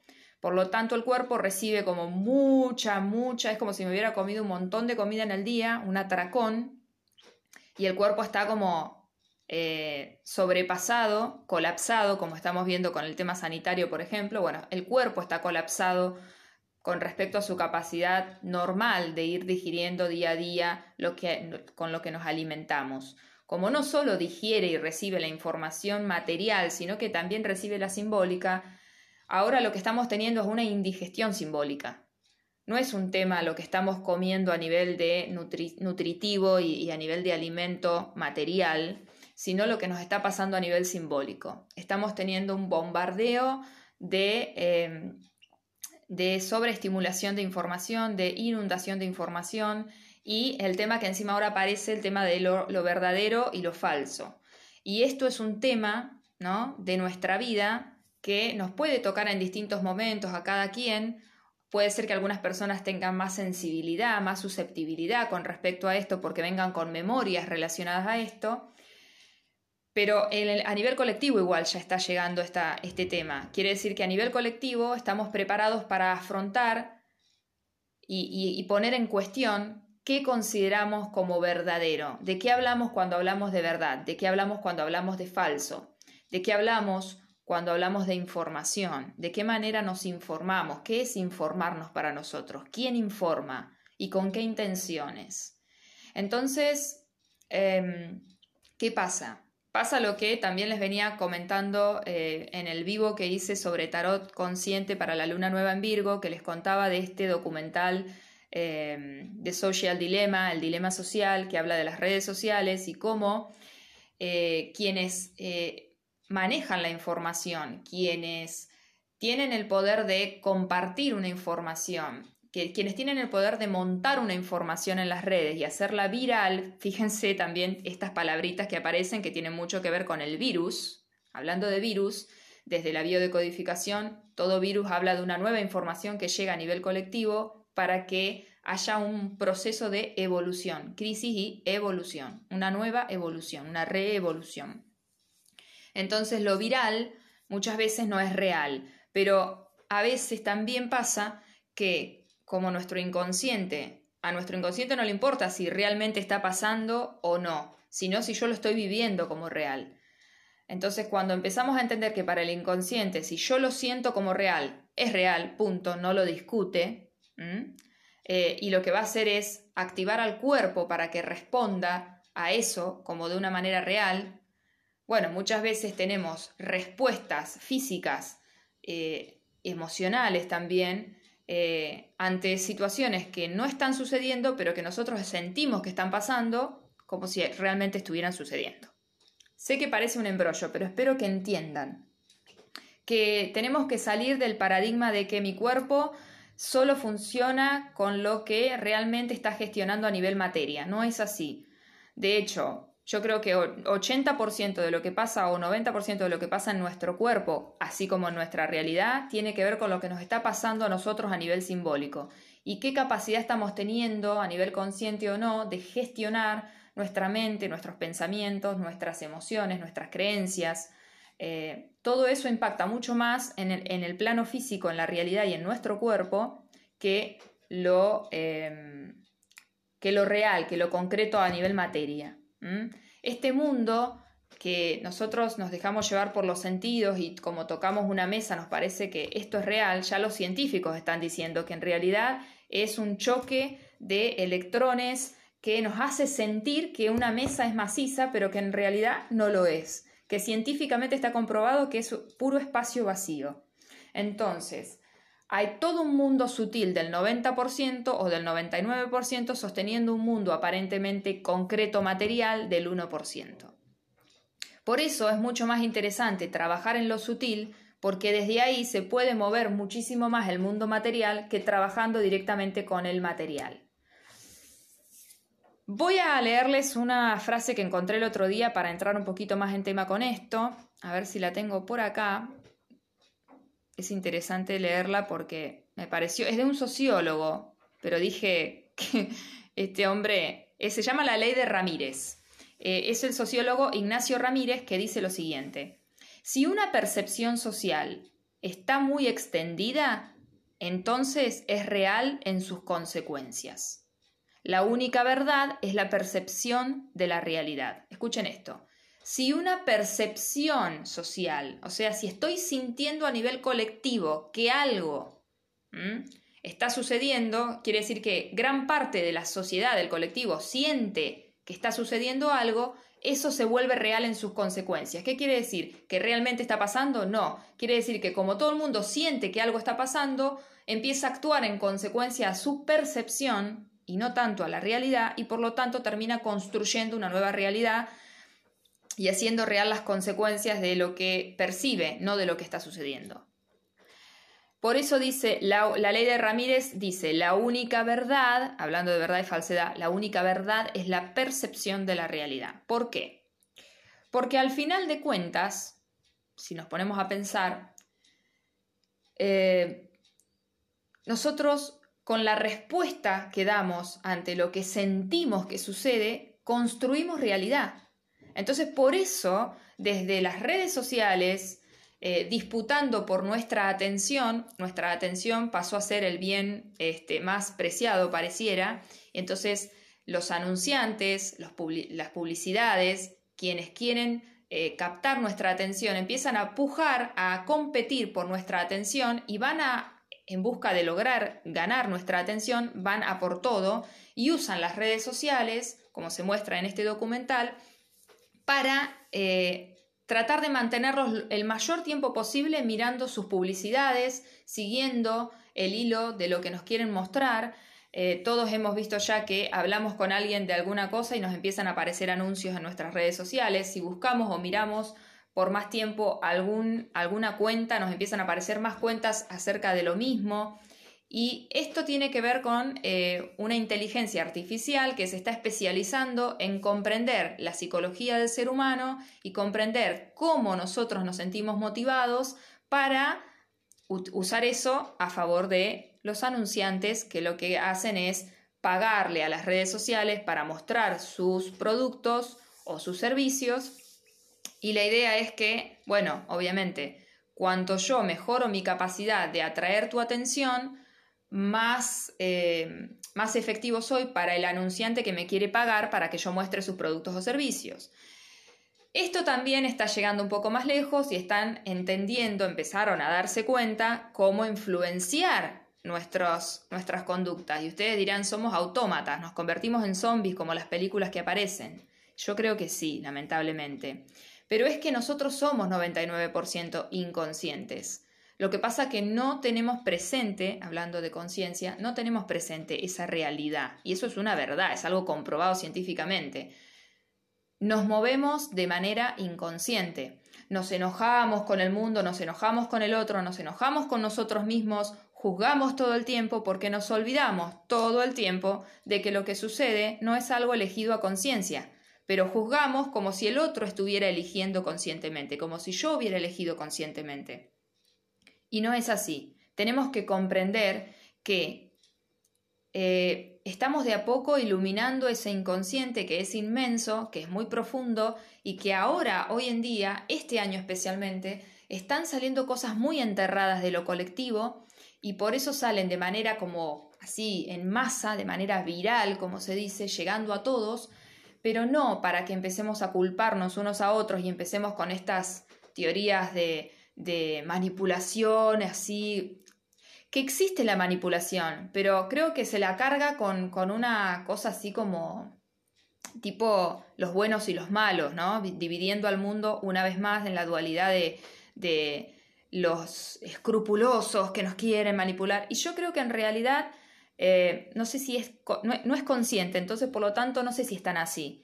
Creo que sí, hay gente moviéndose desde su inconsciente, desde maneras más no tan sanas, podremos decir, eh, manejando desde el 1% al 99% mundial, que eh, por ignorancia y por otro tipo de patrones y otro tipo de memorias se mueve desde otro lugar. Estamos todos jugando un juego acá, bastante juego entre comillas, podríamos decir ya parece más otra cosa, pero yo eh, sigo resistiéndome a este pensamiento que nos quiere llevar a la dualidad del juicio de culpables e inocentes. Creo que no existe eso, creo que existe conciencia e inconsciencia y que todos inconscientemente estamos sacando a la luz un montón de memorias que es preciso sanar. Entonces el otro día hablaba con una amiga sobre este documental, que ella todavía no lo vio, pero yo le, decía que para mí eh, acá no es cuestión de cargarse a las redes sociales, acá no es cuestión de ir a cargarse con los creadores de las redes sociales. De hecho, si ustedes ven el documental, hay muchos. Este documental surge desde muchas personas que crearon el me gusta en Facebook y un montón de herramientas que pareciera que cobran vida, ¿no? Esto es como cría cuervos y te arrancarán los ojos. Es como que creamos herramientas desde, desde un lugar inconsciente donde nuestra parte egoica cree y se hace la película de que las crea con un fin a veces bueno, bien intencionado, hasta socialmente bueno y después de, repente esa herramienta parece que cobra vida sola y ya ni siquiera me responde a mí que soy su creador y termina usando el inconsciente colectivo esa herramienta para sacar a la luz nuestras más profundas sombras. ¿Y qué hace? Bueno, terminamos siendo eh, víctimas de nuestras propias creaciones, de nuestras propias fabricaciones. ¿Por qué? Porque todo lo estamos haciendo desde un lugar inconsciente y por lo tanto eso lo que va a terminar surgiendo es tratando de sacar esas memorias de dolor para que las sanemos. Cuando es colectivo se siente más fuerte y es más, es más desafiante. Imagínense que si nos desafía nuestra realidad individual, nos desafía nuestra realidad familiar, imagínense el colectivo. Mm, es algo de lo que es muy difícil escapar porque está pasando a donde miro sucede. Distinto es cuando me pasa a nivel individual. Yo puedo evadirme de mi individualidad mirando hacia otro lado o puedo eh, eh, evadirme de lo familiar yéndome hacia otro contexto. Pero de todas maneras eso está en mí, está en todos nosotros y está a nivel colectivo. Así que me pareció, este sociólogo, esta frase que escuché me pareció como, wow, es tal cual, porque al final no importa tanto, por eso yo digo, no sé, no se enloquezcan tanto con querer comprobar qué es real y qué no es real porque al final lo que ustedes sienten es real para su inconsciente y van a terminar actuando en consecuencia de eso. Esto es como los ataques de pánico.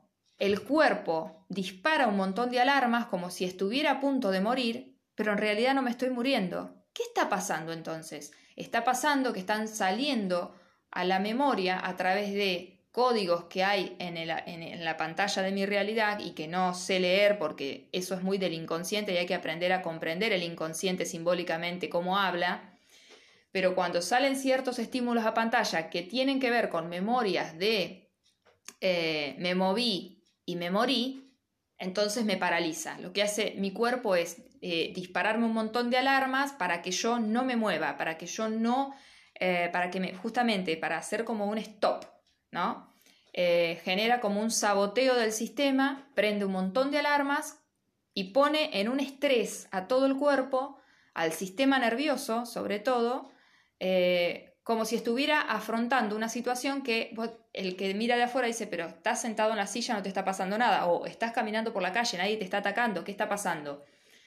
Lo que pasa es eso, que tenemos que empezar a entender que nuestro cuerpo, como todo nuestro ser, responde más a lo simbólico que a lo concreto. no importa que en lo concreto no esté sucediendo, si para mí eso está pasando, todo mi ser va a responder hacia eso como si realmente estuviera sucediendo. Cuando empezamos a entender esto, entendemos también por qué eh, somos susceptibles en diferentes zonas. Hay cosas que a unas personas le da igual y a otras realmente los, los, los paraliza. Hay eh, situaciones que algunas personas los mantienen eh, sin querer hacer determinados movimientos y a otras personas los estimula a moverse, porque somos toda una configuración de códigos, somos como una, como una mini computadora cargada con un montón de códigos y programas que responden a memorias de nuestro clan y, a memorias del colectivo y, de diferentes colectivos, entonces tenemos que comprender que eh, una vaca, como yo digo, en Argentina es un asado con amigos y en la India es algo sagrado y es una vaca en lo concreto. Pero la carga simbólica sobre lo, sobre lo material es lo que nos afecta y nos hace percibir la realidad de distintas maneras.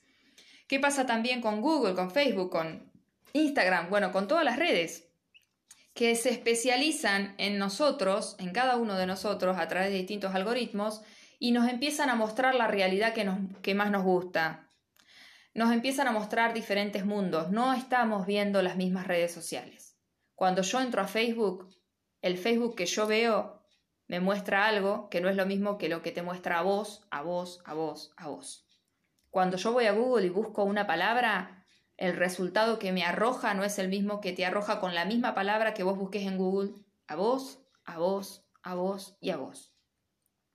Entonces, eh, se están especializando en, nuestra, en nuestro inconsciente y por lo tanto, cuando alguien empieza a entrar en nuestro inconsciente, tiene la capacidad de manejarnos como marionetas con distintos estímulos, tocando distintos botones del inconsciente que nosotros no nos damos cuenta que están tocando y que incluso pueden modificar nuestra conducta y movernos a llevar a la acción cosas que es para tener miedo. ¿Por qué es para tener miedo? Porque cuando alguien empieza a comprender que somos inconscientes 99% y empieza a entender cómo entrar en nuestro tallo cerebral, cómo tocar ciertos botones de estímulo-reacción, y esto lo empiezan a manejar en masas, en manera, de manera colectiva, moviendo a las masas, y nosotros empezamos a estar, eh, el, problema fundamental, como yo digo, no es cargarse a las redes sociales, pues si no, con todo esto que estoy diciendo, a uno le da gana de decir, bueno, vamos en contra las redes no es el tema de ir contra las redes, sino es que tenemos que empezar a desarrollar conciencia para estar a la altura de conciencia de gestionar este nivel de herramientas que generamos. El problema del ser humano es que tiene un nivel de inteligencia para crear herramientas que nos permiten cosas enormes, pero no desarrollamos al mismo tiempo una educación a conciencia para gestionar de manera sana esas herramientas que creamos. Entonces, pues, nos terminamos convirtiendo en víctimas o esclavos de esa herramienta que supuestamente era para liberarnos. Creo que eh, la oportunidad de, empezar a ver esto y de empezar a, plantear estos temas, eh, el bienestar digital, lo que nos está pasando y cómo nos afecta esto de encima en pandemia eh, y con un virus que lo, que lo que hace es contagiarse por contacto, entonces lo que nos piden es, bueno, no entren en contacto, manténganse a distancia, eh, por no poder tocarnos, el ser humano, una de las cosas fundamentales que necesita es la conexión, por lo tanto va a buscar conectarse con el otro como sea, y por lo tanto se profundiza más el alcance de las redes, el tiempo que estamos en pantalla conectados a distintas redes sociales para conectar con los otros, nos vuelve más hipnóticos, nos vuelve más eh, susceptibles, más vulnerables a esta situación de las redes. Tenemos la responsabilidad individual y colectiva de desarrollar conciencia y empezar a realmente preguntarnos, ¿estoy manejando mis redes o las redes me están manejando a mí? ¿Estoy siendo consciente de por qué me meto en Instagram y termino estando 30 minutos mirando cosas que no sé ni por qué? O sea, que de entrada no, no iba a buscar eso, quería leer algo o quería ver una foto de un amigo. ¿Por qué quiero ver una foto de un amigo? ¿Por qué quiero seguir las cuentas que sigo? Empezar a realmente ver para qué, eh, ¿no? Eh, Primero, ¿qué ecosistema tengo en mis redes sociales? ¿Qué, cuentas sigo y quiénes me siguen? Segundo, ¿me está aportando algo el tiempo que paso en mis redes sociales? ¿O en realidad termino perdiendo tiempo y energía y termino encima llenando mi inconsciente, porque me duermo cuando entro en las redes sociales, llenando mi inconsciente de un montón de información que después termina siendo estímulo para mi acción inconsciente. Entonces es un tema súper delicado, súper profundo, creo que es un tema de salud colectiva, de salud, de salud total, porque está entrando en nuestro inconsciente. Así que es fundamental que empecemos a tomar conciencia y a tomar responsabilidad de qué es lo que nos está pasando con esto que está cobrando 80% de nuestra realidad. Está ahora lo, virtual, las redes, el online eh, llegó al mundo del trabajo, al mundo de la educación, al mundo de, las, de lo sanitario y hay que ver realmente, eh, empezar a ser más responsables, menos vagos, indagar y tirar del hilo de las fuentes que leemos, entrar a ver lo que leemos, quién postea lo que leemos, quién es ese que postea lo que leemos y qué intereses tiene y qué mirada de la realidad tiene. Porque acá también entra el tema de la política, entra el tema de la religión.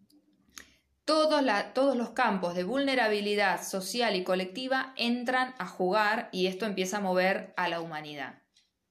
Entonces, Ojo porque esto empieza a atentar contra cuestiones de democracia, de gobierno, de, quién va a estar manejando el poder en distintos países. Empieza, esto está sucediendo desde, desde, los siglos de los siglos, pero esto es como que crearon una herramienta que ahora le da un alcance y una velocidad que, ojo, estamos siendo una tortuga y Schumacher nos está yendo y viniendo por el costado.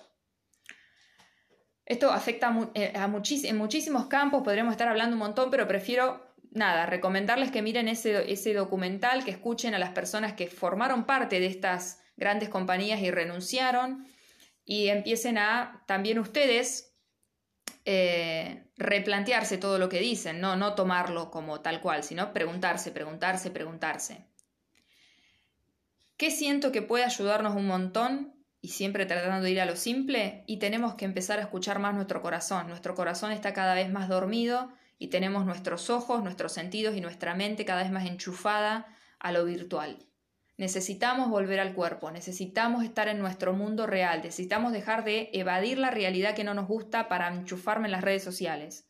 Necesitamos realmente darnos cuenta, tratar de estar presentes y conscientes cuando entro a una red, qué hago, qué sigo, cuánto tiempo estoy y, y realmente ver cómo estoy después, cómo me siento después de estar una hora en Facebook o dos horas en Instagram o... Yo, por ejemplo, lo uso mucho para compartir lo que siento, lo que me pregunto, lo que me cuestiono, pero también, como cualquier ser humano, me cuelgo mirando cosas que a veces digo, ¿qué estoy haciendo? Y estoy tomando el hábito de chequear cuánto tiempo estoy en las redes sociales, estoy chequeando em, qué, qué, cuentas me, me siguen y sigo, eh, estoy también utilizando una función que tiene el celular de bienestar digital donde uno puede poner un rango de, horario para desactivar las notificaciones, desactivar, inhabilitar las redes. Eh, no sé si todos los celulares lo tendrán, pero creo que es algo que si empezó a estar en los celulares es porque es un tema, ¿no? Entonces es algo que no podemos dejar de mirar porque estamos perdiendo calidad de vida, estamos perdiendo tiempo, energía, perdiendo conciencia en esto. Y creo que es muy importante cuando ya está llegando a estos niveles que empecemos a, aunque sea un grano de arena, cada uno tratar de estar en su vida, estar en su mundo, eh, no desconectarse de la realidad del, del colectivo, sino darle un tiempo. Esto es como cuando empezó el coronavirus y todo el mundo se enchufaba las noticias y a mí me pasó y me daba cuenta que me hacía muchísimo mal energéticamente.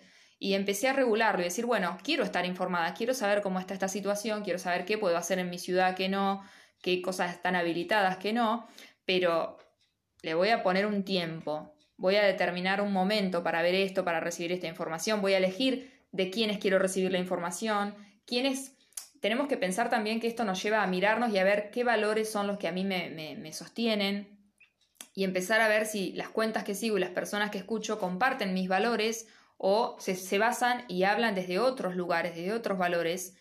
Em, y empezar a dejar de, de, interpretar todo lo diferente como enemigo de, sino entender que vienen desde otras lógicas, desde otras configuraciones, desde otros programas, por decir así, otros códigos.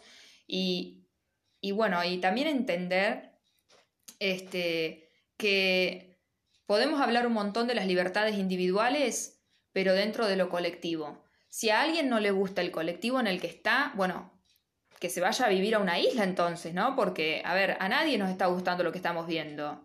Pero eh, hay un límite entre, sí, hay que respetar las libertades individuales, pero vinimos a este mundo dentro de una mamá. Y gracias a una mamá y un papá. Gracias a un óvulo y un esperma, si lo quieren hacer más científico. Y gracias al cuerpo de una mujer que nos contuvo, nos sostuvo, nos parió. Entonces, por favor, eh, no empecemos con los discursos que no tienen base, porque son muy, muy importantes las libertades individuales. Pero así como te gusta tener todos los servicios que tenés, así como te gusta que cuando vos no sabés hacer algo, alguien venga y te ofrezca el servicio, así como te gusta ir al súper a proveerte de los, de los productos, etcétera, todo lo que existe en la realidad lo creó el ser humano. Somos seres humanos, hasta ahora por lo menos, hasta donde sé.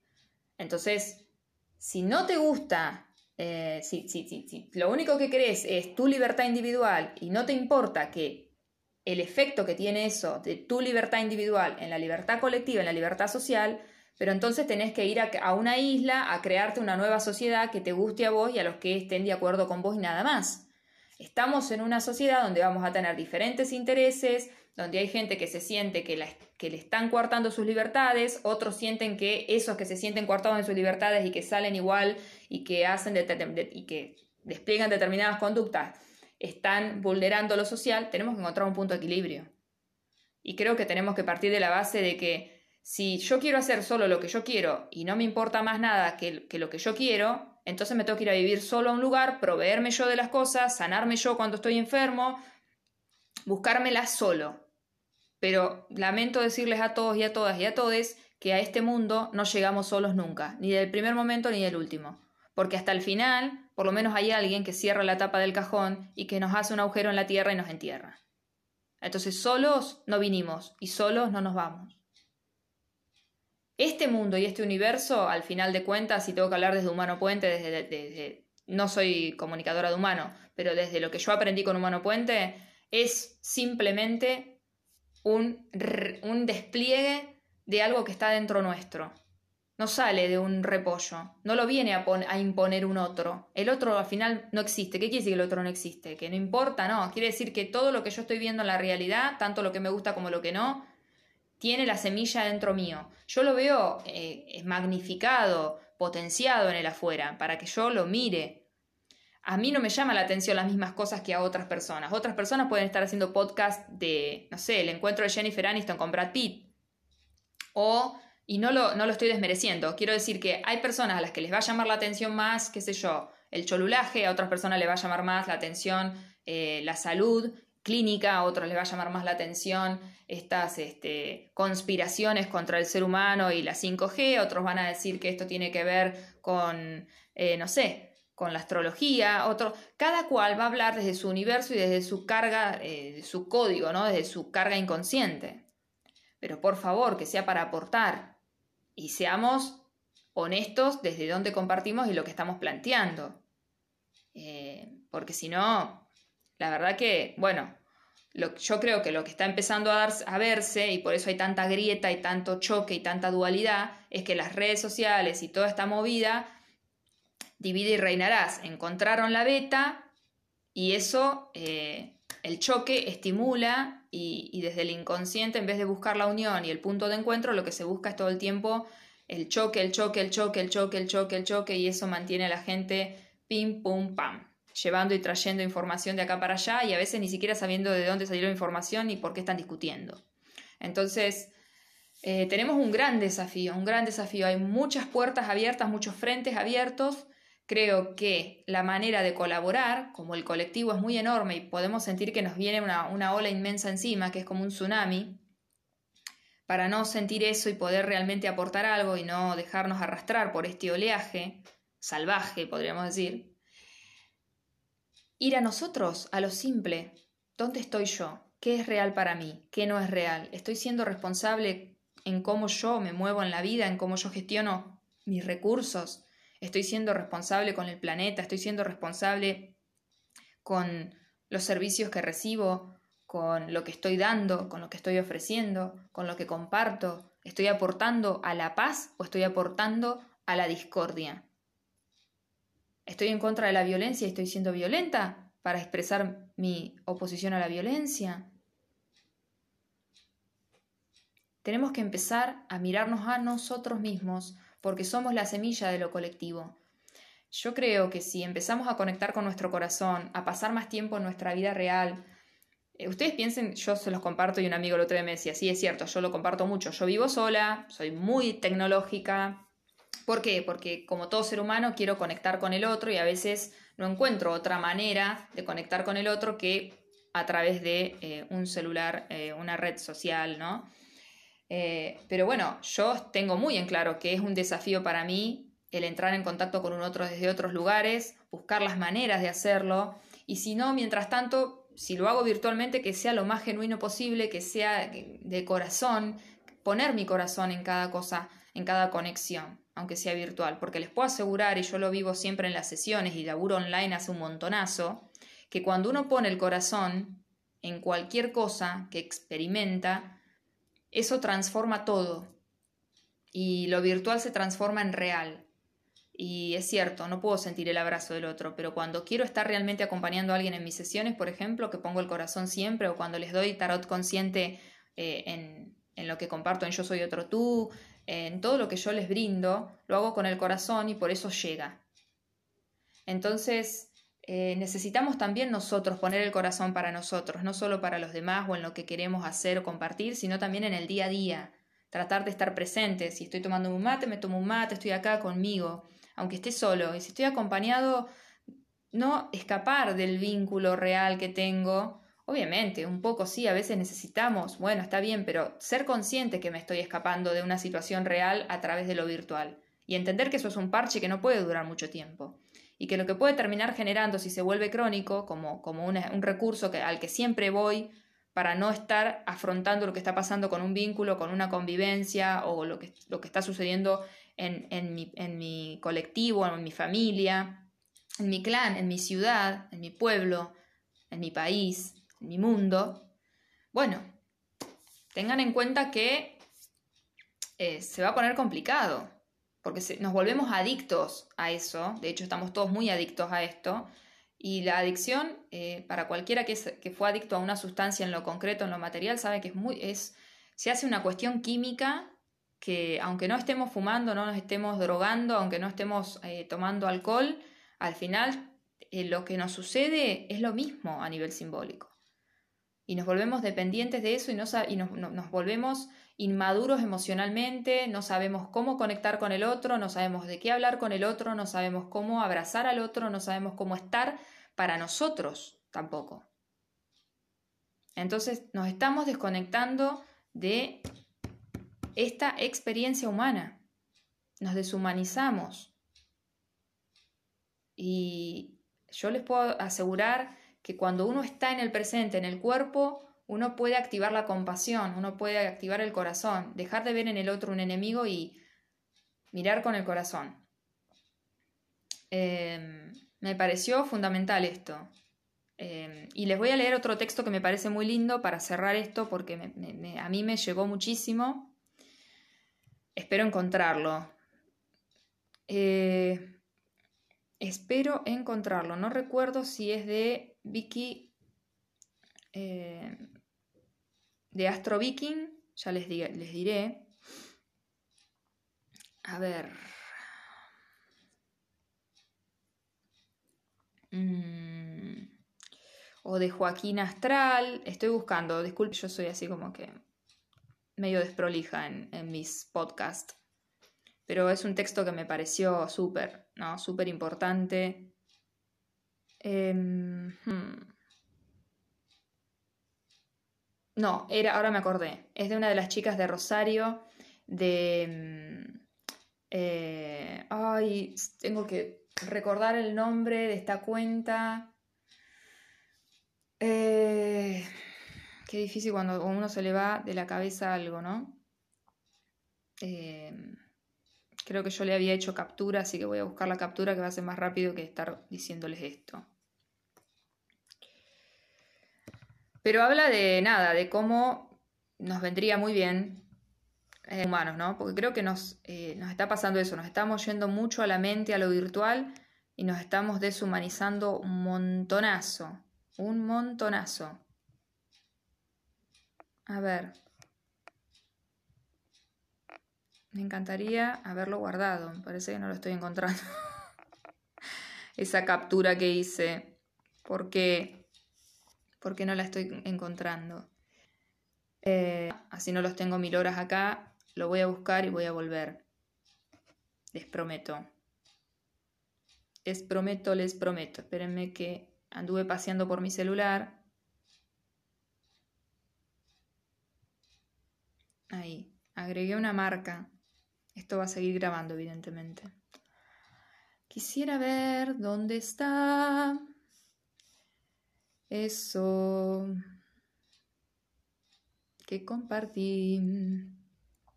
A ver si está acá.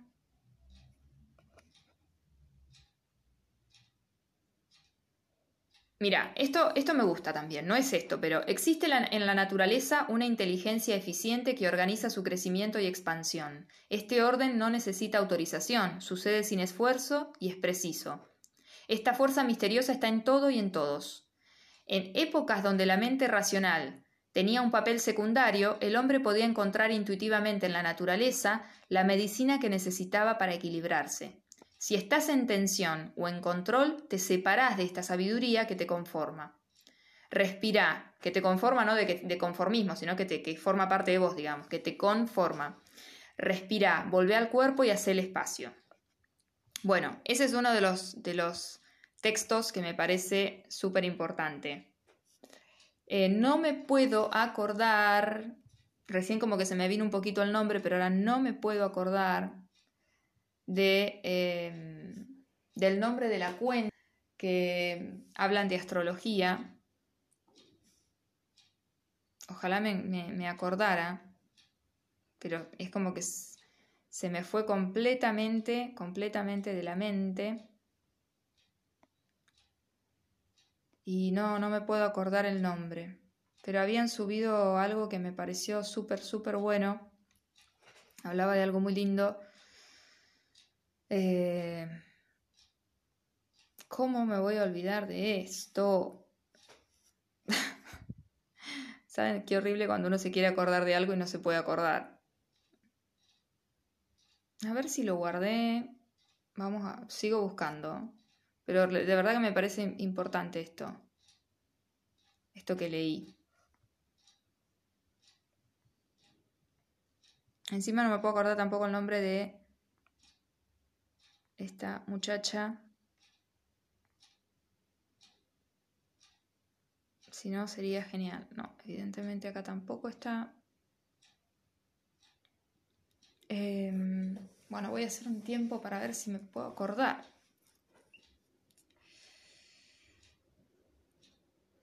Eh, eh, eh, em. Voy a ver si compartí algo en Facebook de eso.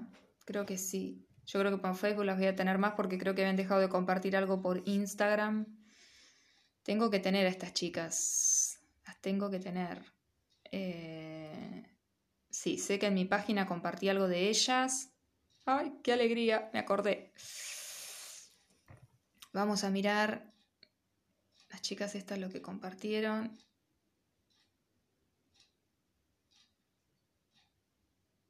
A ver.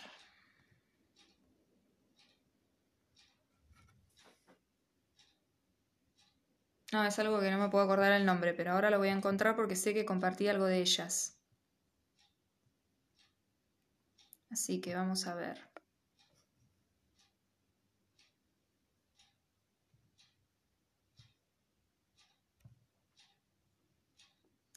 Vamos a ver cómo es el reino del revés. Vamos a ver cómo... Les prometo que vale la pena. Mientras canto. Eh, eh, eh, Ay, alma del universo, gracias Dios. Gracias Dios.